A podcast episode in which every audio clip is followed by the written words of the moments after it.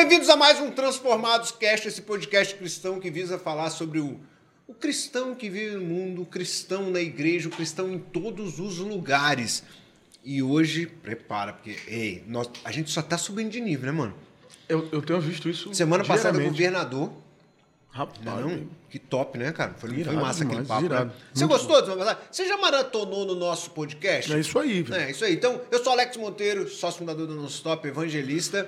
E também, agora eu sou líder do movimento Transformados. E... agora, Você é o líder agora, né? Líder, E- liderança, né? Eu, eu me autoproclamei líder. Grande prazer te ter mais uma vez aqui no Transformado Cast. Você que está aqui com a gente, sempre acompanha esse podcast, tem sido bênção para sua vida. Sejam muito bem-vindos a mais um episódio. Hoje nós estamos re- recebendo um convidado aqui. Mas antes, gente, eu sou Diogo Vitório, para quem não me conhece, tá bom? Sou Diogo Vitório, mas, cara, eu tô tão feliz que esse cara tá aqui hoje, porque é um cara que mal começou na música gospel, né, cara? Ele é um cara que começou, na verdade, agora. É, A gente tá lançou abrindo um uma CD. oportunidade, É né? uma oportunidade, que a gente está né, pra, pra novas, é isso, talentos, estamos né? gravando um app dele para ajudar ele na carreira dele, que ele É. começou agora como cantor gospel, né? Álvaro Tito. Rapaz, A que lenda, prazerzaço, velho. Rapaz, aí, aí vocês me deixam vermelho diante da. Gente, esse cara é uma das lendas do gospel. Nós Não, estamos falando cara, de ele é incrível, 1980 o início, né? Não é, É, isso? 81. É, Muito bom, 81. cara. 1981. Muito Gravei e lancei o primeiro álbum, Meu Ser pra Cristo. Ah, porque no LP ainda. Isso é LP, né? LP. Ainda era LP. LP. Essa Long play. eu não lembro, não. Não é não, certo? Eu sou da época, Álvaro, que, que eu ia pra igreja assim, pra Sim. não pedir oferta, a gente mandava DVD, sabe? Tipo assim, 15 DVDs, vende aí, irmã, me ajuda aqui. jeito. eu sou dessa Rapaz, época é, e ainda eu peguei um. Mas ainda já era atualizado, né? Entendeu? Mas Mesmo é- sendo DVD, na tua frente já era atualizado. Mas porque antes, mano, era, era assim, entendeu? Você tinha um É. material, gravava um DVD, você mandava o- o- o- algumas cópias pra igreja, eles vendiam lá, dentro da igreja, e te davam um valor Hoje é te livro, ajudar e etc e tal. Hoje a galera faz uso livre, É, né? livro e outros É, materiais também. livros. É, mas vamos falar do nosso grande Vamos convidado. nessa. Rapaz. Álvaro. rapaz, eu vou fazer uma pergunta que eu tenho muita curiosidade logo assim de início. Ah, eu tenho vários. Eu também tenho várias, mas eu quero. O que, que você percebe do, do evangelho? Porque você é um cara da. É um dinossauro do meio gospel. Vamos ser sinceros assim, né? Você é um dos caras, tipo. pô, Eu sou jovem há mais tempo. Exatamente, jovem há Boa, mais tempo. Eu sou jovem há mais tempo. Há mais Boa, tempo. boa. Então, qual é a diferença que você sente hoje do evangelho da década de 80, né? Ali nos anos 80, Sim. depois 90, e agora? O que, que você percebe da diferença do cristão? É, o que, que, você, o que, que você sente essa diferença quando você ministra hoje e no passado? Sim, bom, eu de- eu quero deixar registrado aqui logo a minha alegria, meu respeito, a admiração pelo trabalho que vocês têm eh, desenvolvido, né? É, você, Alex, Diogo e toda essa equipe, Felipe está aqui, né? Essa equipe maravilhosa, Maurinho, divulga, Alex e, e nós eh, ficamos bastante felizes quando a gente tem a oportunidade de então, nós temos a oportunidade de, de expressar o que acontece. Por exemplo, eu estou com 41 anos de carreira, né? Estou com 56 anos, eh, faço, se Deus quiser, agora em junho 57. E eu comecei eh, com música de forma mais profissional em 1981, quando eu gravei o primeiro álbum. Naquela época, eu já vou pegar dessa época, nasci num, num lar evangélico, num lar cristão, meu pai é pastor, minha mãe também envolvida com trabalhos sociais na igreja, Assembleia de Deus em Campo Grande, né, Rio de Janeiro.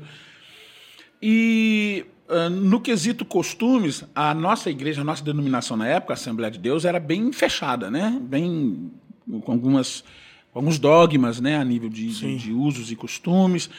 Ao longo do tempo, eh, a igreja, a denominação, ela foi ficando mais flexível nesse quesito. Ainda pelo Brasil, há- existem alguns ministérios, algumas igrejas que mantêm ainda eh, aquela, aquela forma mais conservadora, digamos assim, né?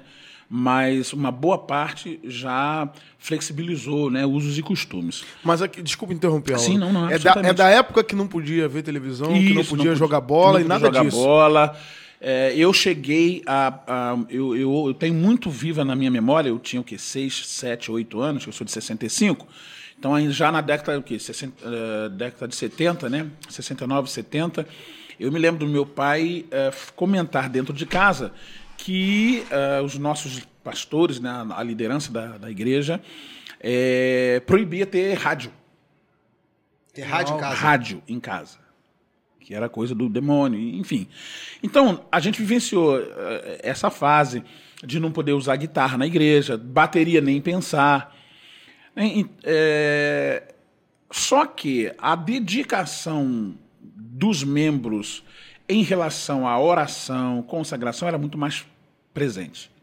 Ah, Entendeu?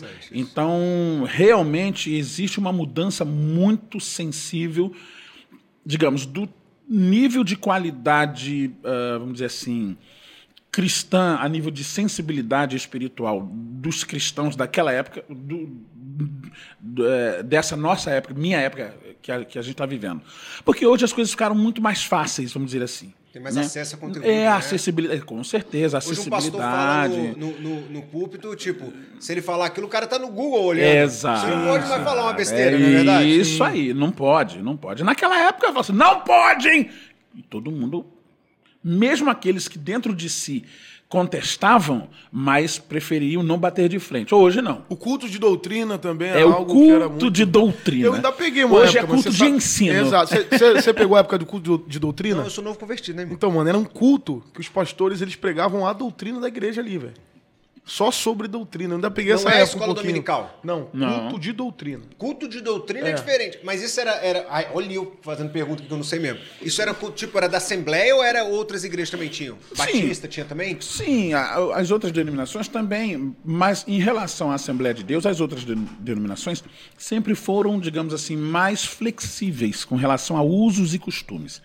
Já o assembleano, e talvez um- uma das vertentes mais radicais do, do- do pentecostalismo, vamos dizer assim, é- é- as outras denominações, tipo, é, naquela época, Deus é amor, Congregação Cristã no Brasil, né? Não, até é hoje amor, eles né? usam véu, né? A É, Congregação Cristã. Sim.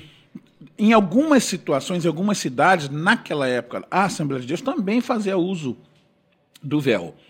Mas, enfim, passados esses anos, é, a denominação ela vai se reciclando, as lideranças vão se sucedendo, né? novos seminaristas vão aparecendo, novos estudiosos da Bíblia e de conceitos, é, é, é, vamos dizer assim, sociais. Então, é, é, esse, esse, é, essa, essas habilidades elas vão se somando ao longo do crescimento da igreja. Né? Nós éramos, em algum momento, 10% da população, depois fomos a 15%, depois a 20%. Então, isso vai também mexendo com a estrutura interna da igreja. E eu vivenciei isso. Por exemplo, a minha época, eu comecei eh, cantando de um jeito bastante comum, assim, conservador, né? Digamos assim, é, é, qual orvalho que restaura a flor uhum, num suave... Isso em 1980, 81 E que voz, né, mano? né? Aí, quando eu lancei o Nó Barreiras, que veio a ser o meu terceiro álbum, é, em 1986, então eu já... tchu. Colocou uma jazz, mas- Fazendo os melismas. Rapaz... O povo já falou que você não era da igreja. O- exatamente, o pessoal, a liderança no Brasil começou a dizer que eu estava trazendo o mundanismo para dentro da igreja. Agora deixa eu fazer uma pergunta Sim. dentro disso aí. Sim. Você já ouviu a frase a seguinte, assim, ó? Quem tem que aparecer aqui é Jesus, não é você, não. É, exatamente. exatamente. Rapaz, como, como Que é verdade, mas não significa que Sim, você que você não- querendo aparecer mais. Não, né, mas é Jesus? um dom, cara. É um Sim, dom, é é um dom, talento é, ali, sabe? E as pessoas usam isso como se o cara não pudesse exercer o talento dele, por exemplo. Exatamente. Deixa eu só botar um negócio pra gente, a galera tá ouvindo a gente assistindo também é o seguinte, gente, aqui nós não estamos criticando o que foi Exato, no passado, boa. porque é impo- foram pessoas e são importantes para que nós chegássemos hoje aqui, tá tendo Exatamente, liberdade. com certeza. Foram responsáveis pelo crescimento do evangelho, então nós louvamos Verdade. e somos gratos à vida dessas pessoas que, inclusive, falaram: ah, a televisão é do inimigo. Era a visão da época que foi necessário. Então, é, a todo irmão que está vindo aqui, nós não estamos tratando de certo e errado, tá, gente? Todos nós somos cristãos e somos Exato. gratos a essa fase que a igreja viveu, sim. Assim como talvez daqui 30, 40, 50 anos Jesus não voltar antes, É. vão ter gente, vai ter gente falando das, no- das nossas práticas. Com certeza, Então, assim, com é. certeza. Enfim, só Não, deixar isso claro. é o mas desculpa. deixa, É, né, mano? até porque é o seguinte, se você só conhece o preto, porque existe o branco, e vice-versa. Boa. Todo fato tem sempre duas versões, pelo menos. Só existe o Sim. bem porque tem o mal. É, exatamente, só existe a noite por causa do dia. Então, para você conhecer uma coisa e você fazer a, a- e a gente é, alguém realizar a sua escolha, é preciso que ele tenha acesso, né, às várias vertentes para que ele então possa decidir. A mesma coisa. É, é igual o João, João, João Batista. João Batista, raça de víbora, não sei, né? Aí Jesus, calma, menos. Não é né? assim que funciona. Ah, vamos, vamos, calma, João, devagar. né? Ele era duro mesmo, Sísifo, o É. bicho, pra pregar, velho. E o que era muito louco de João, cara, que mesmo ele pregando o evangelho naquela verdade duro do jeito que ele pregava, as pessoas saíam do templo e iam ouvir ele no deserto. Lá no deserto. Um local totalmente impróprio, difícil acesso, mas elas iam e eles iam ouvir a verdade lá no deserto de João, velho. É, e deserto é como pressuposto da escassez, Sim. de todas as impossibilidades. Deserto é lugar de, de nada, né? É verdade. é do, do improvável. Aí, aí, contando, aí você vem com melisma ali Aí em eu come... 86. Exatamente. Aí... Gente, ó, pode comer hoje também. E tá? assembleano, né? Aham. Assembleano, pentecostal, filho de pastor, graças a Deus eu nasci no manto, do fogo do reprepreto. Minha mãe é dirigente de círculo de oração, né? Círculo de oração. Sim. Né? Então, quer dizer, sendo que a nível de música, eu sempre tive na minha formação individual e na minha visão que música sempre possuiu uma linguagem universal. A música, ela é algo tão divino que ela entra em qualquer ambiente, qualquer ambiente. A música, ela entra, ela está presente. E Então, é, é, então eu, eu não tenho que ficar escolhendo não isso aqui, até porque existem algumas alguns paradoxos, né? Não, esse, esse ritmo aqui, esse ritmo aqui é, é, é, é axé e tal, mas no ciclo de oração canta baião. O pessoal toca pandeiro. Então, quer dizer, algumas coisinhas que não se colocam se fizermos um pente fino. Naquela época, ninguém cantava fazendo melismas, aquelas questões, coisas de soul music e tal. E aí eu apanhei muito, apanhei porque a liderança do Brasil todo, por exemplo, um ano e quatro meses da minha agenda foi todo cancelado. É mesmo? Os pastores ligavam lá para casa, Pastor Jorge Severiano, o que o senhor perdeu o controle sobre o seu filho? Meu pai sempre foi zen, né? Tranquilão, de boa, o mundo tá acabando, ele tá relax. é, não, o senhor está no controle. Tudo faz parte do plano macro. do Senhor. ele sempre foi assim. Por isso que tá com 87 anos, né? De boa, e durinho, dando aula, terminou é, pós, é, terminou doutorado em filosofia agora, agora em abril. Rapaz. Aí, falei, pai, e aí? Tranquilo, fique em paz. Deus está no controle. Nada foge ao controle do Senhor, meu filho. Fica tranquilo. Desse jeito. Aí, meu, pois não, meu pastor, pois não. Sim, claro. Não, fica tranquilo, meu pastor. O, sim, o Álvaro, o Álvaro ele tem pastor, o Álvaro ele tem família, o Álvaro tem pai e mãe que oram por ele. Tá certo. Não, tá bom, não tem problema. Não é, aí os pastores falavam, "Ah, nós queríamos trazer ele aqui para três dias no nosso congresso de jovens, mas ele cantando essa música, iê, iê, iê, isso é coisa do diabo. E tá, rapaz, cancelaram toda a agenda. Um ano e quatro meses. Um ano e quatro meses depois, aí começou. Congresso de jovens tal lugar, congresso de jovens tal lugar, congresso de varões tal lugar e tal. Ah, pelo sangue de Jesus, não há barreiras, cuida de mim, vencedor. Ué, mas não era o vencedor que era o. tu, tu, tu, tu, tu, tu, tu, tu. Aí pronto, aí explodiu. Agora, Álvaro, eu tenho uma questão que eu sempre Mas eu fico muito muito. pensativo, que é assim, toda ação gera uma reação e toda ação impacta a vida de alguém. Sim. É, quando você perde uma agenda de um ano e quatro meses, eu, eu trabalho no ramo, a gente está falando de uma pessoa que tem um propósito, uma pessoa que está, como seu pai é muito sábio, né? Já deu para sentir isso pela fala, tudo está no controle de Deus.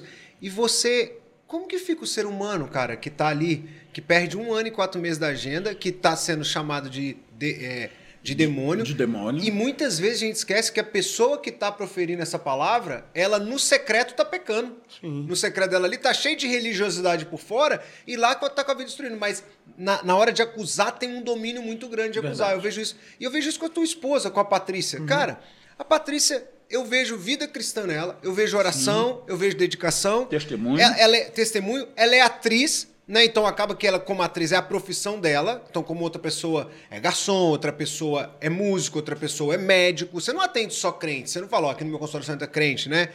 E ela apanha, às vezes, a gente fala assim, ah, essa menina... Eu tava vendo esses dias, saiu no Fuxico, que ela vai tá fazendo um filme da Amazon, né? É, nem sei se podia falar, eu já falei. É, então, ela tá fazendo um Você filme... sempre fala as coisas que não pode, então, eu velho. não sabia, mano. É, Agora eu falei, beleza. Não, saiu no Fuxico, aí eu vi uma galera, eu fui ver os comentários do Fuxico, a galera batendo. Aí eu falei assim, cara, será que quem tá batendo sabe que do outro lado tem um ser humano, mano? Sa- Sabe, porque quando eu critico alguma coisa, eu, eu tenho que saber que do outro lado tem uma pessoa que tem sentimento, que tem visão, que tem família, que precisa viver. É o seu caso, Álvaro. Eu queria saber, tipo assim, se você conseguisse voltar e sentir a tua dor pra tocar na pessoa que é o crítico, pra saber que do outro lado tem uma pessoa que sente dor, cara. É, é, Alex, quando eu tive. é, quando eu fiz 40 anos, há um ano atrás, 40 anos de, de carreira, eu me permiti, durante todo um dia, fazer algumas reflexões. Né? Porque depois que você faz 50 anos, você começa a refletir sobre várias, vários aspectos da vida. Quando eu fiz 40 anos de carreira, eu cheguei para Deus e falei: Senhor, Vamos conversar. Eu literalmente eu fiz assim, sen- sentei lá, no, no- lá em casa, no terraço. Falei assim, Senhor, vamos conversar aqui. 40 anos. 40 anos sendo exposto todo dia ao braço da morte. Que você entra no avião, você, né? Está na mão de Deus. Muita coisa aconteceu aí nesses 40 anos. Muitas pessoas saíram de casa e não voltaram né? É, ou então você chega numa cidade, isso eu falando com Deus, chega numa cidade e você pega um automóvel. Aí você vai viajar três horas de carro. Você sabe que as estatísticas elas são muito mais é, factíveis de dizerem que o avião é o meio de transporte mais seguro, só que é o fatal. Se acontecer alguma coisa né? Alguém morre muito, as- se mata e se morre muito mais por acidente rodoviário do que aéreo. Então, quer dizer, 40 anos, mas isso eu falando por mim e para mim com Deus.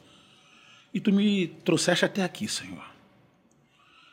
É, tem mais alguma coisa? Eu acho que acho que já eu posso diminuir a carga, posso diminuir o tirar o pé do acelerador e tal. Rapaz, literalmente. E aí, nessa hora, eu, eu, eu me lembrei que alguém falou para mim quando eu tinha oito anos de idade. Imagine uma criança de oito anos de idade ouvindo isso aqui. Eu cheguei falei, ah, eu vou gravar. Eu, oito anos. Eu vou gravar, eu vou gravar um LP. Um LP. É um LP, né? Eu vou gravar um LP. Aí a pessoa chegou para mim, olhou para mim e falou assim, garotos, cala a boca. Sabe quando é que você vai gravar? Aí, ah, eu, tipo assim, pô, daqui a dois meses. Sabe quando é que você vai gravar? Ah, quando a galinha nascer, quando a galinha nascer dente, moleque. Imagina uma criança de oito anos ouvindo isso. Então, assim, Deus me fez.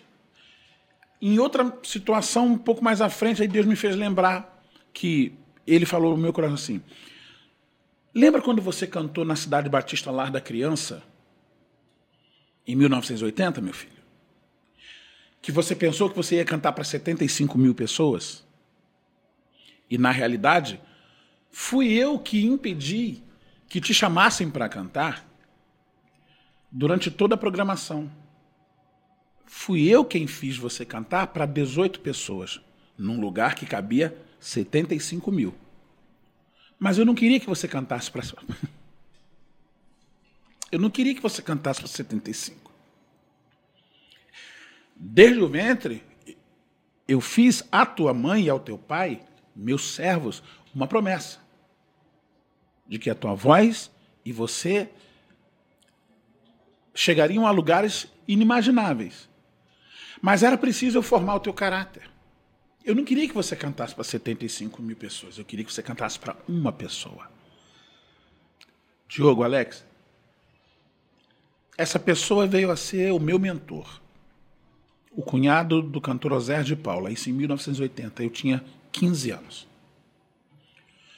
E como eu cantava, né, em todas as festas e tal, então eu fui convidado pela organização desse evento, primeiro de maio, né, é, para ir cantar. Só que cheguei lá, me deixaram lá. Cantaram todos os cantores, quando foi 7h15, as 75 mil pessoas que passaram naquele evento foram embora, ficaram só 18 pessoas desmontando o palco. Aí o apresentador olhou para mim, esqueci, rapaz. Hum. Ah, ano que vem você canta, né? E eu sentado assim, eu, eu do lado do palco, ah, olhando assim. Aí ele, acho que ele ficou com pena. Aí ele olhou assim, não tinha ninguém, né? Você quer cantar? Fez. Aí eu, quero. Ele não esperava que eu fosse. Ele, no mínimo, ele ia esperar. Não, agora? Mas não. Você vê como é que é o coração da pessoa, né? Eu falei, eu quero. Aí ele, mas você, você tá, você vai cantar como? Tem guitarra aí. Aí você toca guitarra? Falei, eu toco. Eu tinha 15 anos. Peguei a guitarra e comecei a cantar. Que ternura, que ternura, são calmas as ondas do mar. Meu barquinho, para 18 pessoas. Meu ba... incluindo meu pai e minha mãe que estavam assim. Meu barquinho desliza sutil sob o lume solar, tal qual aventureiro que vaga no mar a quem o meu barquinho deslizando vai.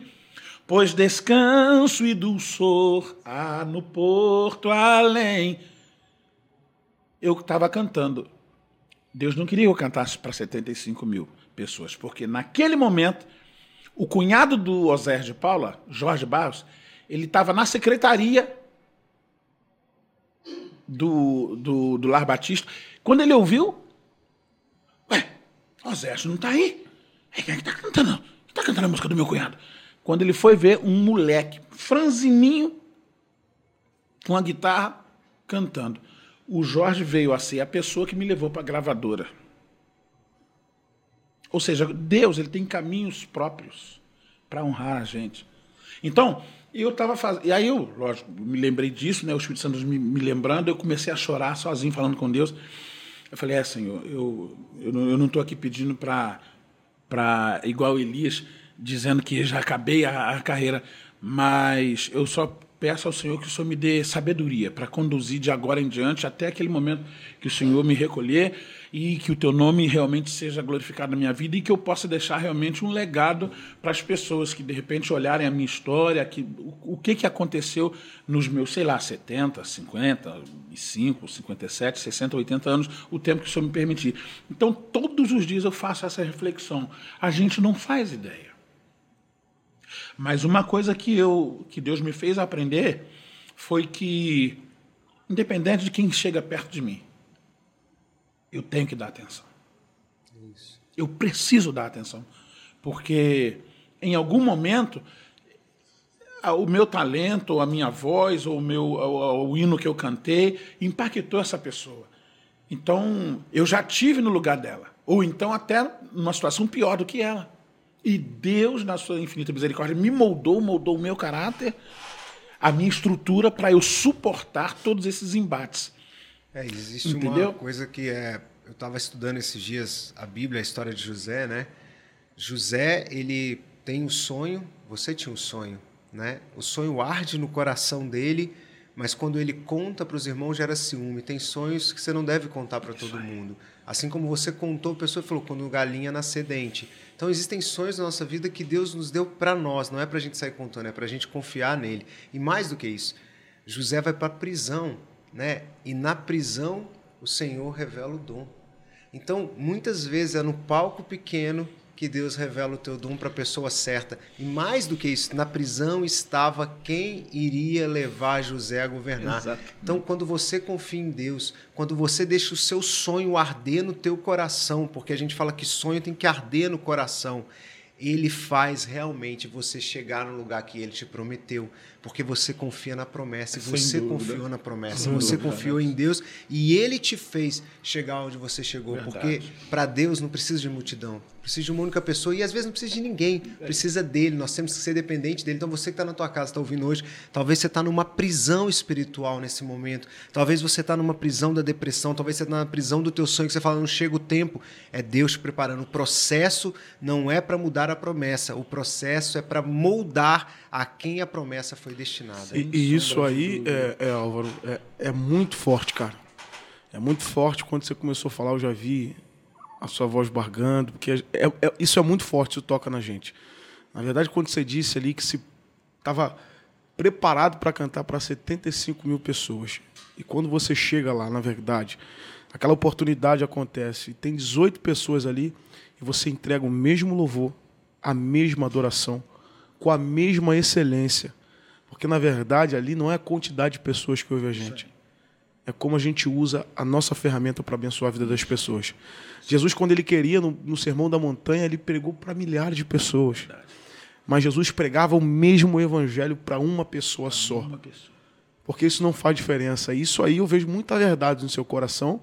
E você estava preocupado com 75 mil pessoas, Jesus estava preocupado com uma que ia fazer a sua voz chegar para milhares de pessoas. Muito bom isso. Isso Muito bom, muito incrível, cara. É, por que, que isso me impactou? Porque até então, a gente né, né, fica nessa roda viva, né? Pá, 40 anos, aí canta para 10 mil pessoas, canta para 100 pessoas, canta para 500, canta para 50 mil e tal, e, e aquela coisa aí viaja para vai para fora do país, aquela coisa toda e tal. Só que depois de 40 anos, o Senhor chama você e vai assim, vem cá. Gostou, né? 40 anos, você te trouxe até aqui, né? Tal. Mas não se esqueça de uma coisa. Lembra tal dia que você pensou que você ia cantar para 75 mil? Você nunca porque realmente eu nunca tinha parado para pensar sob esse ângulo. Nunca na minha vida. Mas nesse dia, um ano atrás, Deus me parou eu para fazer essas, essas reflexões. Falei, você se lembra que você foi chamado para cantar para 75 mil pessoas? Você não tinha gravação, você não era ninguém, mas simplesmente alguém que gostava de cantar por ali, por Campo Grande. Vai, você foi. Né? Ah.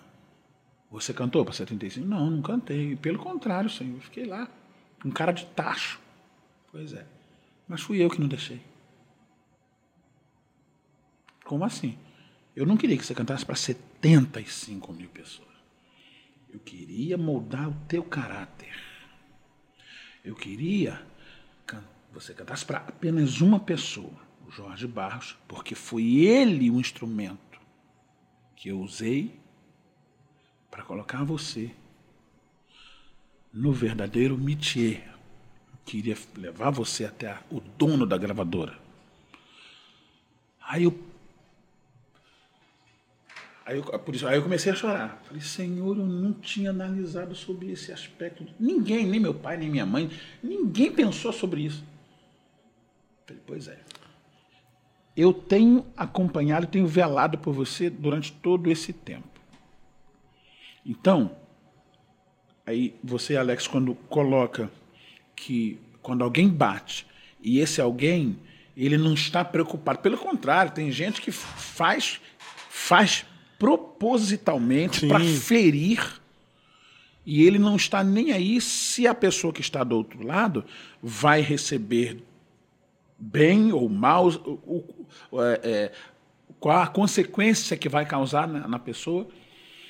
É, quando você colocou, eu me lembro, eu me lembrei exatamente disso. Quem nos dá estrutura e resiliência realmente é o Senhor É. é o Espírito Santo de Deus que habita em cada um de nós, que, que é o espírito de fortaleza e não de fraqueza, que na hora que você quer fraquejar, voltar atrás, esse hoje, calma. Muitos talvez não gostem de você, mas também eu tenho muitos. De preferência, sete mil. Que não dobraram os seus joelhos, mas que estão orando pela tua, pela tua, pela tua vida, não, não, não, não se rendem às ofensas de Satanás, mas que olham o que você tem feito e estão na minha presença intercedendo Quando por você. ele tentou dizer assim, a minha voz é tipo única, Deus mostrou para ele que tinha sete mil pessoas que estavam no mesmo processo de exaltação ali. E quando você falou desse lance de, de, de oculto, etc e tal, cara, isso lembra na hora de Davi, velho. Porque a visão de quem olha Davi, a gente fala muito de Golias, cara. Mas Davi, quando chega a Golias, ele já chega capacitado. Sim. O que forja o caráter e dá força, sabedoria, inteligência para Davi é o fato dele tomar conta das ovelhas que seu pai havia entregue. E eram ovelhas malhadas. mano. Malhadas. Não era nem O texto faz a questão de dizer e afirmar que as ovelhas eram malhadas.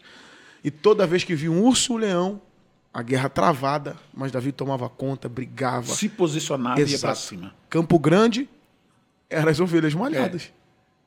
Exatamente. Mas quando chegou o momento de Golias, você já estava preparado. Verdade. Por que ali é um Golias? Porque ali ele olhou para você e disse assim: rapaz, acabou.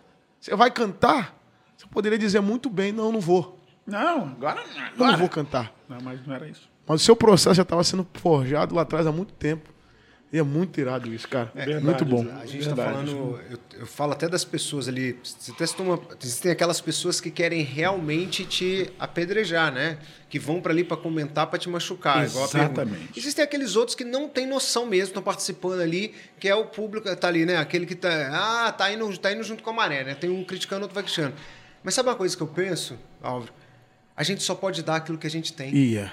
A gente não consegue dar aquilo que a gente não tem. Se tem pessoas dando ódio, é porque a pessoa está cheia de ódio no coração. Se tem pessoa Exatamente. criticando, é que ela só tem crítica no coração. Ela está se olhando no espelho. E quando ela se olha no espelho, ela não consegue ver amor.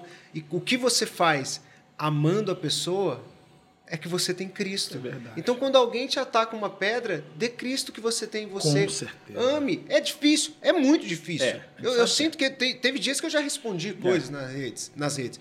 Mas, quando a gente entende, por isso que Deus tem que estar em nós. Exatamente. Porque aí a gente pode dar de fato o amor de Cristo. Mano, né, só gente? pra gente continuar o papo, verdade. esses dias é, eu vivi algo com a Patrícia assim, foi uma semana. A Evelyn Hegel, o pai dela é pastor, era pastor, né? Ele faleceu, foi para os braços do pai. E eu vejo muito ela postando sobre o pai. Ela tem muita saudade do pai dela. Foi o pai que ensinou.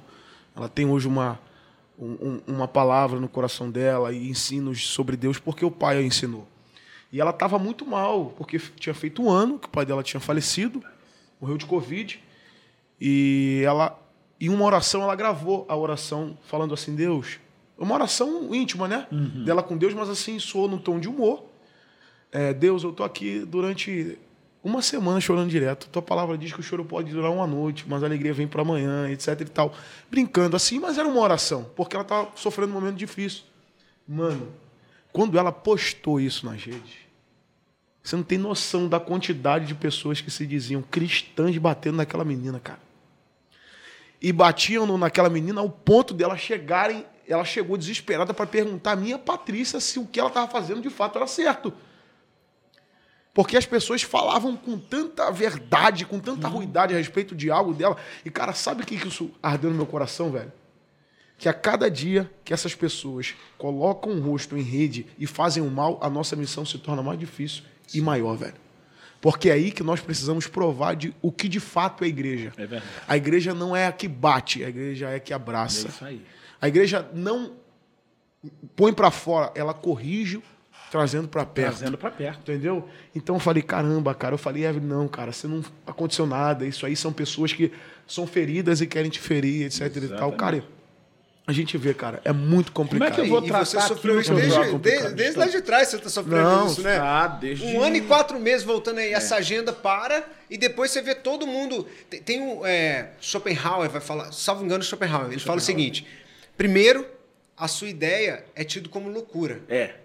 Depois, segundo, a tua ideia é discutida. Porque quem acha que é louco nem debate. Segundo, discute. E terceiro, todo mundo quer fazer parte dela. é o que você viveu. No primeiro é loucura, liga pro teu pai, teu filho é um desviado. No segundo momento, não, ainda te afastam, loucura. No segundo momento, é, vamos colocar aqui na igreja aqui. No terceiro momento tem gente tomando posse disso e esquecendo de citar quem foi o cara que Total. começou esse movimento. Imagina que você viveu isso, né? Muito, muito, muito, muito. E aí voltam a te chamar nesse, depois disso aí, depois começa a tocar? É, é, sim, e até com, com uma ênfase muito maior no quesito quantidade, por quê? Porque aí o álbum Não Há Barreiras ele se torna icônico.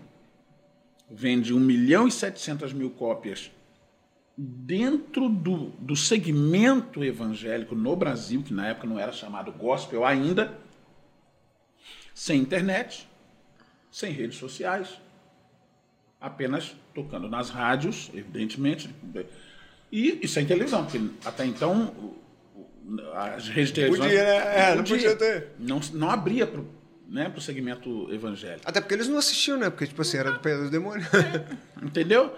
Mas acho que Deus, Deus nisso tudo, ele, ele quis dar uma chacoalhada, não só na minha vida pessoal, mas também no quesito dentro da gravadora, porque posteriormente a gravadora quis que eu mudasse o meu contrato para secular.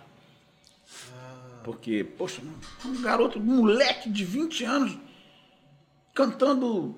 Certo, é, porque eu sempre gostei de música negra norte-americana, black music, né? Então sempre acompanhei Steve Wonder, Michael Jackson, Barry White, Commodores, Lionel Richie e, né? Sarah Vaughan, Ella Fitzgerald. Então eu sempre, sempre gostei.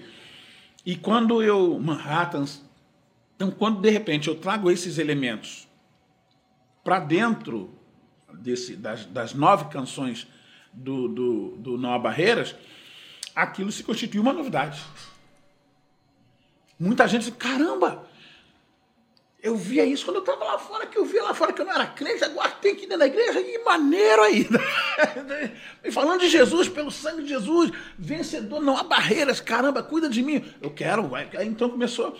Aí a gravadora, opa, vou fazer esse garoto mudar, vamos can- cantar música secular. Aí eles vieram para cima de mim, colocaram 3 milhões de dólares na mesa, um contrato de 7 anos. Aí, a princípio, com 20 anos, eu não- nunca, nunca rasguei dinheiro, né? Só que aí Deus.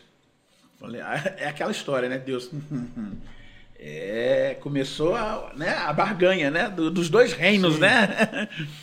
Aí, só que Deus. Eu, eu entrei num, num, num clima assim de, de, de uma guerra pessoal tão grande que eu, eu tinha dado o ok para a gravadora. Aí eu comentei com meu pai, aí meu pai na época, né? Meu pai falou para mim assim: meu filho, não, meu filho, não tem nada não. É a sua, é a sua profissão, você, você precisa ganhar dinheiro e tal, e tal. Aí minha mãe, é meu filho, realmente, né? É, ela ficou assim, é, é a sua profissão, tal. Ah, música romântica e tal. É, beleza. Aí falei pro meu pastor na época, meu pastor, aham, não tem nada não. É, realmente. Só que esse não tem nada não, tá não? Beleza. Só que toda madrugada, entre duas, duas e meia da manhã, eu acordado, não conseguia dormir, e uma voz falava assim, nunca mais você vai cantar pelo sangue de Jesus. Aí outra a voz chega, nunca mais você vai subir no púlpito e cantar, pois não há barreiras. For- foram ca- 14 dias nessa guerra. Por fim, eu já estava com um nível de estresse pessoal tão grande que eu peguei o carro, o meu carro na época, num domingo, 17 horas, e peguei a Avenida Brasil a esmo, assim, sem, sem saber para onde eu estava indo, para onde eu estava indo. Meu pai ficou preocupado e tal. Só que eu fui chegar, isso eu estava aqui com 22, eu lancei o Noa Barreiras com 20, não, com 21, exato, um ano depois, é isso, eu estava com 22 anos. Eu fui chegar sete da noite numa igreja que eu tinha estado nela com o Jorge Barros, meu mentor, Sim. quando eu, quando eu tinha 11 anos. Não tinha, não tinha gravação, não tinha, né, não tinha nada. Olha como Deus faz. Essa igreja do pastor Antônio Gonçalves, na cidade de São Gonçalo, quando eu cheguei na, na frente da igreja que eu parei, aí sabe quando você desperta de um sono? Eu falei, Ih, tô em São Gonçalo? Gente, eu atravessei a ponte Rio-Niterói. Aí, aí o meu coração já... Gente, eu atravessei a ponte Rio-Niterói. Como é que eu atravessei a ponte? Eu paguei o pedágio. A igreja era a mesma igreja. Lotada com 38 pessoas.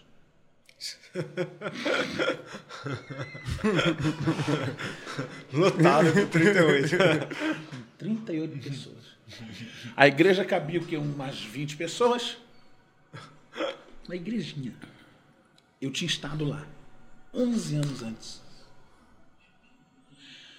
Aí o pastor, eu fiquei assim, falando, eu né, não estava preparado, estava de, de, de jeans, de tênis e tal. Aí, que normalmente, é, é, Sim. pelo menos um blazer, alguma coisa. Aí eu parei assim, aí eu saí, aí o irmão já veio logo na. na o senhor. Aí ele olhou assim e me conheceu. Que era o Álvaro, estava estourado numa barreira, né? Aí, mas ele olhou assim, o, o irmão vai assistir o culto hoje? Falei, não, não, não. Eu, não, não, não, não, não vou, não, não vou, vou, vou- ficar aqui mesmo. Não, irmão. O irmão pode sentar aqui atrás. Eu, Não, não, não, irmão, não, não, não. Eu vou ficar daqui mesmo. Aí eu fiquei com, com o vidro mais ou menos assim entreaberto. Fiquei.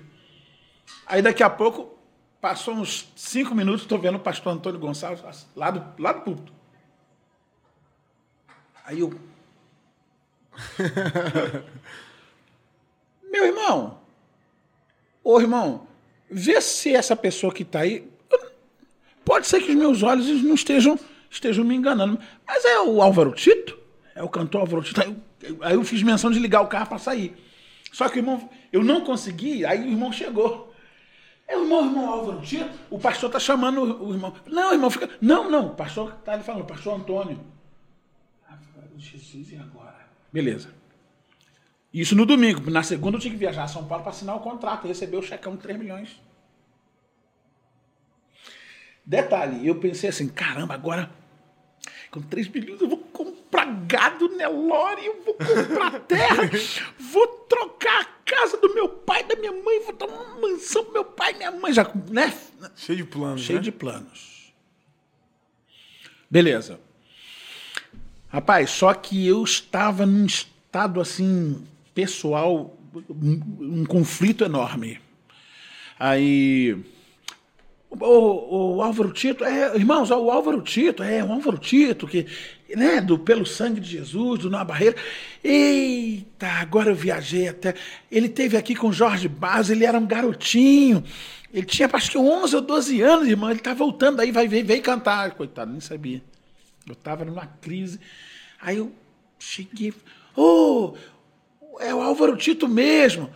Meu filho, vem cantar. Vem cantar aqui. Aí eu fiquei com raiva. Eu, eu sorrindo, dentro de mim, eu falei, "Pô, Senhor, eu não quero cantar, eu tô precisando ouvir, eu tô querendo ficar tranquilo, ter paz na minha alma, que eu não tô, tem negócio, eu tenho que cantar, tenho que subir no púlpito agora para cantar, eu não quero cantar hoje não, E mas indo pro púlpito. Resmungando, né? Resmungando, com raiva de Deus, com raiva de Deus. Sorriso na cara e por dentro a luta. Eu estou precisando ouvir, eu quero paz, eu preciso de paz, eu quero ouvir uma palavra, e agora eu tenho que. Nesse dia, quem ia pregar era um, era um, missionário chileno, e do lado dele estava o, o- o tradutor, né? Aí eu ah, peguei o microfone, aí abracei o pastor Antônio, me emocionei, porque né, muito tempo que eu não via, ele já com seus cabelinhos brancos.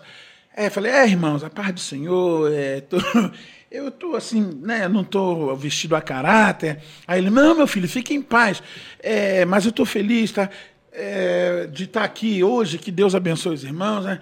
Aí, meu querido, me empresta aqui, eu não trouxe playback, mas me, me, me empresta aqui a guitarra, eu fui comecei a cantar, né? Quantas vezes tens chorado aos pés do Senhor? Aí fechei os olhos e comecei a falar: Poxa, Senhor, poxa, não gostei que o senhor está fazendo, me expondo e.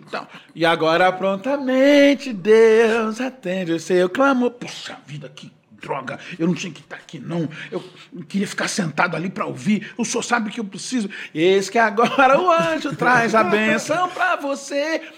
Rapaz, eu comecei a chorar. E eu cantando. Quando eu, pelo sangue de Jesus, aí eu senti uma, uma mão e um braço atravessarem os meus ombros. E a, a, a voz perguntou assim: Homem, por que te apressas em assinar aquele documento? Por acaso não sou eu, Deus, que te chamou no ventre e já tenho mostrado a ti que tu és meu? Nesse exato momento existem joelhos que estão dobrados diante da minha presença e a igreja não entendendo nada. Quando eu abri os olhos, era o missionário chileno que não falava português, falando em português comigo. Fui eu quem te trouxe aqui.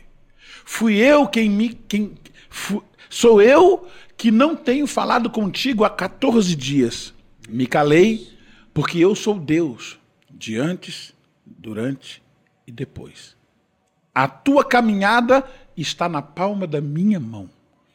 Pensas tu que Satanás tem muito mais do que eu para te dar? Eu sou o Deus que jamais perco o controle das coisas. Rapaz, quando eu vi isso, aí, aí praticamente a guitarra quase caiu no chão. Eu salvei, porque eu, aí eu comecei a tremer, comecei a chorar. Quanto tempo tem isso? Isso foi 86, foi em 1987. Olha como é incrível, cara. É por isso que a gente fala muito disso. Isso é muito real. As experiências de Deus, cara, elas marcam a gente de uma forma que são inesquecíveis, velho. Ele tá falando literalmente todas as palavras. Parece que eu tô lá, né? É, não, assim. é, não, parece não. Eu tava no local Exatamente, ali, velho. Eu tô ali, não tô no local. Porque ele lembra de tudo, nitidamente. Eu, por que eu tô falando isso? Porque tem muita gente que me pergunta no meu, no meu Instagram, Diogo, como eu sei que Deus está falando comigo? É. Cara, Deus não deixa a dúvida do que fala. Deus não deixa a dúvida. Deus ele testifica Deus no seu coração, Deus ele testifica na sua mente, não traz nenhum tipo de problema, de confusão. Deus não é Deus de confusão, cara. Guarda isso no seu coração. Deus sabe o que ele fala com você e Deus é nítido assim como ele fez com Traz paz. Com Álvaro, é, velho. Isso aí. Isso e aí, aí, Álvaro, aí você decide, cancela a reunião. Aí, aí falou outras coisas também tal. Aí depois eu tive com, com, com meu pai e minha mãe, e aí eles contaram, não, realmente, nós não concordamos, nem eu, nem sua mãe, e nem o seu pastor. Só que nós não podíamos bater de frente com você. Você estava tão eufórico. Que sabedoria. Você estava tão, sabe, você estava tão alegre que nós resolvemos não bater de frente com você, mas nós, durante 14 dias, a gente tem feito jejum e oração. Aí eu falei, quantos dias? 14 dias. Aí eu, aí eu comecei a chorar. Aí meu pai falou, por que, meu filho? Não, porque domingo passado, Deus me levou numa igreja que eu tinha estado lá quando eu estava com 11 anos de idade. E eu reencontrei o pastor. Aí contei. Aí meu pai se emocionou. E ele é meio durão o negócio, mas não teve jeito. Ele crispou a fisionomia. Minha mãe, minha mãe que já é do manto, começou a marchar dentro de casa. E, e na segunda-feira eu deveria, pai, pegar o, o, o avião para ir a São Paulo. Eu deveria estar no aeroporto às 8 horas, que o, o avião ia sair 9 e meia. Mas eu cancelei. E aí, segunda e terça foram os dias mais é, é, é, de maior pressão na minha vida, porque a gravadora veio com tudo para cima de mim. Você é maluco? Como é que pode? Você vai abrir mão de 3 milhões de dólares? Você tá doido? E pá, falei, não, não quero, não quero, não, não quero, não quero, não. Mas aí eu falei, não, quero. Porque naquela hora saiu um peso de cima de mim. Quando eu passei a ouvir o missionário falar, por que te apressas? Eu não contei nada porque eu nem conhecia o cara. Uhum. por que te apressas em assinar aquele documento? Pensas tu que Satanás tem muito mais para dar a você do que eu? Olha o, a contundência. Soco. Aí, beleza. Isso voltou a acontecer quando eu estive pelo, na Warner também, né? Que eu lancei o Não Chore lá, aí também foi um ícone de vendas. Aí o pessoal, ah, você vai cantar música romântica, essa voz, e cá você canta igual o pessoal norte-americano, não, você tem que fazer. Não, gente, o meu negócio é, é música cristã. Não, né? Você é um talento, né? E tal. Pressão, rapaz, quatro meses em cima de mim, mas aí já mais maduro, né? Mas naquela época do Nova Barreiras, meu senhor, foi muito difícil. Mas eu consegui e, e cumpri o contrato durante os quatro anos. Fizemos todos os álbuns lá na, na Poligram, e graças a Deus, até que hoje é Universal Music, né? Sim. E até hoje eu tenho muitos amigos lá, muitos, mesmo, mesmo daquela época. É interessante notar também na tua história, Álvaro, é que eu sempre digo, aquilo que vem para te tirar do foco do Senhor, do projeto de Deus para a tua vida, não vai ser uma proposta pior do que o lugar onde você já está. Sempre vai ser algo melhor. Daniel, o que vem, a alimentação que vem é a comida do rei, da realeza, era a melhor comida. Mas ele decide, não, eu quero é. comer, é, porque claro que a cultura da época também tinha coisa ali que Daniel não podia comer. Mas Sim. ele decide realmente comer aquilo que é, para ele era aceitável. Então ele come vegetais e toma água. Uhum. Então, se você está em dúvida também no que eu devo ou não devo fazer, uma das formas de você entender é que a proposta que vem para te tirar do propósito, ela vem com uma cara bacana. A mulher que vai destruir teu casamento, ela não é pior do que a que está na sua casa, não. Vai ser alguma mulher muito bonita, o homem também. É, o que vai tirar do propósito é uma proposta financeiramente agradável. Mas a gente tem que se posicionar. Saul não se posicionou e perdeu toda uma promessa perdeu que ele tinha. Toda uma promessa. Todo que ele tinha ali. Todo, toda uma possibilidade, porque ele era rei, ele foi ungido pelo Senhor. Porque Exatamente. tem gente que fala assim. Eu entendo até tem gente que fala, Saul foi ungido, foi escolhido pelos homens, Davi por, por Deus. Não, Saul foi ungido pelo Senhor. Ele Sim. segue o mesmo, o mesmo rito ali. Mesmo, é que o povo certeza. queria, né? O uhum. povo queria um rei. Então, mas tá bom, então, o rito. Mas tinha o rito. O Senhor ungiu. Ele te, teve oportunidade. Aproveitou? Não. não. Por quê? Porque não se posicionou. Então, o que nos determina o sucesso é a posição que a gente tem em Deus. Mas isso é princípio. princípio. A gente quer analisar pela consequência. Se você fosse analisar a consequência, 3 milhões de dólares é muito melhor. Mas quando você analisa com base em princípio, não, perder, a perder o relacionamento com Deus e a promessa que ele tem para a tua vida é inegociável. Exatamente. Então, exatamente. E Daniel Agora, sobreviveu a três reinados, né? Dez Sim. vezes mais inteligência ainda. Logo depois fala, ele era dez vezes mais, ele era mais inteligente que todos os demais é, ali. Exatamente. Ele era fora da curva, porque quando você se posiciona em Deus, Deus derrama cada vez mais. Exatamente. Quanto mais eu me relaciono contigo, mais eu vou conhecer você. Isso. Mais nós vamos ter intimidade, mais eu vou saber como te agradar. Quanto mais você se relaciona com Deus, mais ele te entrega, mais ele se revela a você. Tem o lance da renúncia também, que é muito forte em relação a Deus, né? É. Deus ele ama, ele ama quem renuncia. E ele, ele honra quem renuncia. Isso. Boa. Entendeu? Com a gente, por exemplo, teve coisas que assim, é renunciar no dia, no outro dia, o que a gente pensava que não aconteceria, pum, aconteceu. É assim, batata. Um dia chega uma proposta, você.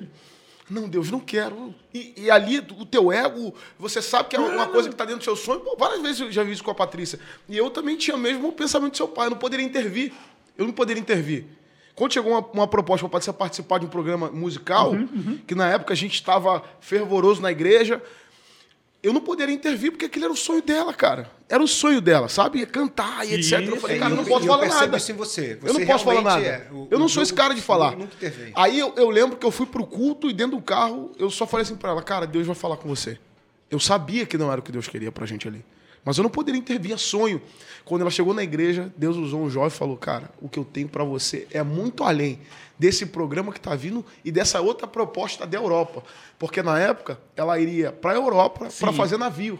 Mano, ela desabou e começou a chorar. E, papapá, não tinha E ninguém 10 contou. Não tinha nem 10 mil seguidores na época, mano. Não tinha nem 10 mil seguidores na época. Aí tem gente que olha hoje e diz assim: nossa, é tão rápido. É, Tom Ra. Foi tão fácil chegar. Foi molinho. Ainda tem Porque você aquela não questão tá assim, Molengo né? tengo. do que? Aquela questão, tipo assim, da, da pessoa também do outro lado falar, eu confio em Deus. É, mas ela quer ir pro embate. E se o seu Exato. pai fosse pro embate, teu pastor, ei, quem confia em Deus, sente Entrega na mão de entrega Deus, na mão de Deus, porque É essa é a verdadeira luta. Ei, Senhor, é tu quem convence. Então eu quero o melhor pra, pra minha esposa, igual você ora. Né, o teu pai, com certeza, eu quero o melhor pro meu filho. Então tá nas Sim, tuas isso aí. mãos, Senhor. Sim, Ele sim. tá aqui, ele opinou, ele botou ali, mas, Senhor, trabalha ali. Cara, eu ficaria horas aqui com esse papo. Não, Agora cara, eu quero pra não. gente ir caminhando pro fim, que o nosso horário já tá indo aí, né? Mas, Álvaro Tito, hoje, quem. Quais são os assim, hoje. Eu sei que você tá numa fase mais tranquila também, né? Porque a vida já, poxa, já tá, né? Já, já plantou muito aí, mas. Conta um pouco mais pra gente hoje, assim, o que que. É, qual que é o projeto? O que que, o que que você traz de grande ensinamento da, da, da, da sua caminhada, até para os pros levitas de agora, para quem está iniciando igual eu também pregando, né? Então, qual que é o grande ensinamento que você tem para essas pessoas que estão servindo a Deus hoje? É óbvio que ah, a gente procura, em tese, analisar até onde vai o talento, a, a tua capacidade enquanto ser humano. É óbvio, né? É, mas o grande, o grande embate é a gente dosar é, a, a forma como você vê isso. Porque outras pessoas, quando veem o seu talento, elas dizem, rapaz, cara, você é, você é um ponto fora da curva. Se você acaba se convencendo, você entra num terreno perigoso. Muito bom. É óbvio que você É gosta de, de ouvir, sem dúvida. É, e isso eu, eu devo ao meu pai. Meu pai sempre falou comigo assim: meu filho, você pode cantar bem. Se você não, canta, se você não cantasse bem, você não estaria onde você está. Então você tem a aprovação humana. As pessoas gostam de te ouvir. Amém? Só que tem o seguinte: isso não é teu. Isso está emprestado. O dono de tudo isso vai pedir conta a você. Então, você se alegra, você agradece, porque a alegria é nossa, mas a glória sempre deverá ser daquele que é o dono disso aí. Nós apenas emprestamos. A gente está administrando. É como aquele, aquele senhor, né, que deixou Os talentos. os talentos. Então, desde. Porque quando eu fiz. Quando eu gravei o, o, o- primeiro álbum meu, o LP Meu Ser para Cristo, em 81, e logo de cara nós vendemos só no Rio de Janeiro 40 mil exemplares. Isso em 81, n- no Rio de Janeiro. Então foi assim, uma- algo. eh, Na época, ninguém conhecia Álvaro Tito. O Álvaro Tito era primeiro né, um moleque e tal. E aí, meu pai viu algumas cenas, né? Aí ele. Rapaz, ele me chamou, era mais ou menos. Era um sábado, quatro da tarde. E toma-lhe mentoria. Que hoje a gente sabe como é mentoria, né? Mentoria na Mas galera, na é. época era puxão de orelha. Esses dias eu, eu, eu falei disso na minha live. Eu falei, cara, fiquei pensando, pensando nisso. Eu, eu sou o Alex, que o Alex de fato é um dos caras que me ajuda muito e é mentor. Mas meu primeiro mentor foi dentro de casa, foi minha mãe, velho. Entendeu? Minha mãe foi minha primeira mentora lá, entendeu? Exatamente. Meu primeiro mentor, exatamente, É. Meu pai falou pra mim um negócio assim: de quatro e meia da tarde até duas e quinze da manhã. Olha, agora você gravou, você vai ser assediado, você vai receber muita proposta e tal, e papapá, papapá. Você tem que aprender que Deus, lá em Eclesiastes, Deus dá toda a liberdade de você andar pelos caminhos do teu coração e tal. Vai, faz. Só que lá no final ele vai te pedir conta. Então não é melhor você fazer, procurar fazer tudo legal aqui, do que lá você enfrenta. Aí, aí, pai, pai, Isso quando isso durante toda a parte da tarde, à noite, minha mãe até ficou assim, gente, vocês não vão jantar? Vocês não... E meu pai. Lá para as duas da manhã, ele encerra com essa pérola assim: Meu filho, eu só tenho você de filho homem e eu tenho as suas irmãs. Você é o filho mais velho. Você é o prolongamento da minha vida, da vida da tua mãe. Deus te deu o ministério. É, era umas duas, já duas da manhã. O dia que você cair, o meu ministério cai junto com você. Rapaz, eu tinha 16 anos. Eu tô com 56. 40 anos depois, né? Eu não me esqueci. E todas as situações, até as situações delicadas, humanamente falando, como homem, o dia que, o dia que você cair, o meu ministério cai junto com você, porque, porque você é o prolongamento da minha vida.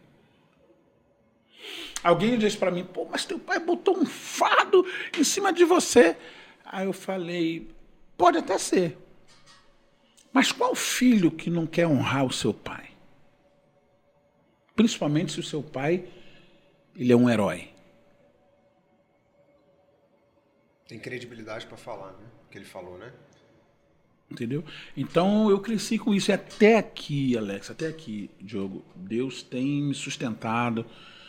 É, eu tenho um casal de filhos que também cantam e, e, e tem as suas empresas, né? Inclusive, ele trabalha muito com, com trader. Legal. É, o Júnior trabalha com, com. Mas só que trader esportivo. Sim. Aí ele lá, tá lá para Goiânia, a Gabi tem uma empresinha de publicidade, tá lá, firme forte.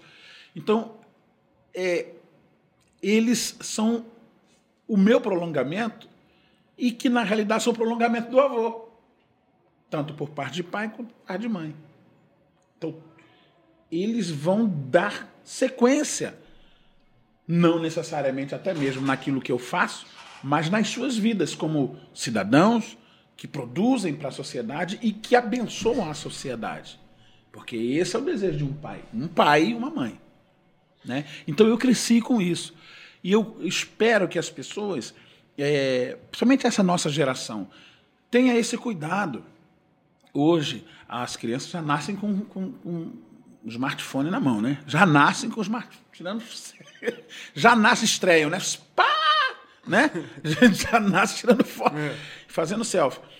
Então, a gente sabe que as gerações elas vão se sucedendo e muitos dos valores eles vão também sendo suprimidos, né? principalmente a nossa geração. Mas que em casa os pais não abram mão da autoridade que têm, não só humanamente falando, no quesito etiqueta social, mas também na, na, no mundo espiritual. Porque o, a palavra de um pai e de uma mãe tem peso no mundo espiritual. Muito bom. Duas coisas que eu quero, para finalizar aqui, vou deixar muito, um ensinamento muito bacana, sabe, Alves, você deixou aqui. Primeiro é o seguinte: o poder de um pai, a autoridade de um pai, mas o pai que é exemplo. Porque o que deixa muito claro que o Álvaro falou aqui é: eu, quem não quer honrar um pai que é o herói? Então seja o herói do teu filho. Eu, eu falo isso com muita dor porque eu deixei de ser herói do meu filho por muito tempo. Isso é uma das coisas que mais machucou minha vida. E essa era uma das culpas que eu tinha que me impedia de voltar para Cristo. Porque eu afastei do meu filho. E hoje eu vejo a importância. Meu filho é outro. Eu não consigo. E não foi por eu ficar falando, vai para a igreja, faz isso, não. É porque eu passei a ser o exemplo para o meu filho. Eu vejo exatamente o que você falou. E eu posso falar com toda certeza, você que está nos escutando, você que é pai. Seja o melhor exemplo para o teu filho. Porque teu filho não se convence com a tua fala, mas ele se convence com o teu exemplo.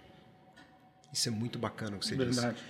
E segundo ponto, eu ouvi de um outro artista, o Elder dos melhores do mundo, uma vez ele disse para mim assim, enquanto artista, ele todo dia e ele naquela época ele fazendo o Zorra Total, aquele personagem do tô doido, tô doido, tô uhum, doido, uhum. saiu pulando. O Jajá, né, que era um personagem na época explodiu, toda criança, todo mundo fazia. Uhum. E eu no carro com ele falei assim, mano, e, e aí, como que é? Pô, você. E ele é de uma companhia de humor. São, são vários integrantes. Você recebe proposta da hora pra sair? Ele falou, todo dia. Todo dia tem gente batendo no meu ombro falando que eu sou muito bom. Só que eu olho no meu no espelho e falo, eu só sou bom porque eu tenho um grupo comigo. E ele nunca saiu dos melhores do mundo. Então que é isso que você disse. Nós somos cristãos, a gente tem um outro entendimento. A gente tem que olhar no espelho e saber. Verdade. Nós estamos onde nós estamos. Eu, eu- todo dia eu falo, se eu sou empresário, se eu sou hoje um pregador, se Deus está me capacitando, obrigado, Senhor. Porque o Senhor me deu, o Senhor me tira. É verdade. Então a gente tem que ser, a gente tem que ser realmente ag- agradecido, grato a Deus. Que bacana a tua história. Obrigado por ter vindo aqui. Pô, é uma Muito honra bom, muito cara. grande. Muito poxa. bom. Eu Papo- quero agradecer ao Maurinho e ao Alex, rapaz, que foram, assim, entraram em contato comigo. Eu vou levar você. É, mas não, vou passar e vou te levar lá e acabou. você não vai dizer que não. Tá, tá bom, tá certo. São pessoas que têm marcado a minha, a minha trajetória, apesar de serem um pouquinho, mas só um pouquinho mais novos do que Bem pouquinho. O Maurinho, quem não sabe, é o Oshin Carrara, né? ele. É. O Maurinho é o, é o Augustinho é, semi-atualizado. É, cara, esse, esse lance da gratidão, eu aprendi muito sobre gratidão também. Porque a gratidão, na verdade, é a chave de qualquer milagre, né? Deus não dá milagre pra quem não é grato, né? E talvez você tá em casa aí perguntando, não, por que comigo não aconteceu? Porque você precisa ser grato antes que o milagre chegue. Então é bom a gente agradecer sem antes ter. Porque o princípio do, do milagre, pra mim, é a gratidão, velho. Gratidão é muito bom. Sensacional. Eu falo uma frase que é o seguinte: a gratidão é a memória da alma. Não, é, é, também é uma. Também, né? Não, a frase que eu falo é o seguinte: a gratidão é o sinal que você está pronto para o próximo nível. Isso aí. Boa. Para mim, a gratidão é o sinal que você está pronto para o próximo nível. Ou seja, então pode dar. Então vai. Copiarei. Amém. Obrigado. Grande obra. de- Gente, um ícone aqui Prazer. nesse cara. Obrigado, muito. Alex. Que honra. Obrigado Satisfação. demais, cara. Você Meu que foi em respeito e casa. admiração por vocês. respeito. Obrigado. Você que assistiu até agora, muito obrigado. Não esquece de comentar, compartilhar. Marca o isso. álbum, passa para geral aí mesmo, que foi bênção hoje demais. bom, muito Semana bom. que vem, 7 horas da manhã. Galera, põe para salvar. Põe pra salvar e se inscreva aqui no canal também, né, gente? É, pelo amor Comenta de Deus. aqui, E interage com a Vai até o fim, porque o algoritmo do YouTube é retenção. Escuta no Spotify, escuta quanto é lugar, gente. tá bom? Ajuda a divulgar e outra, compartilha também. E outra coisa, entra aqui como patrocinador também. É, tá faltando. Ei, cadê a parte? Já saiu o Collection by Não, mas já tiraram. Acho que foi só, só uma semana. Só uma semana. O cachê foi pouco? É, era só um Rapaz, dia. velho, o cachê foi pouco lá da empresa? que isso, vou ligar lá pro financeiro. Ei, eu sei que já patrocinaram a gente comendo beleza? Gente, um abraço pra vocês aí, vão comer, né? Tamo junto, galera. Até a próxima terça-feira. É nóis.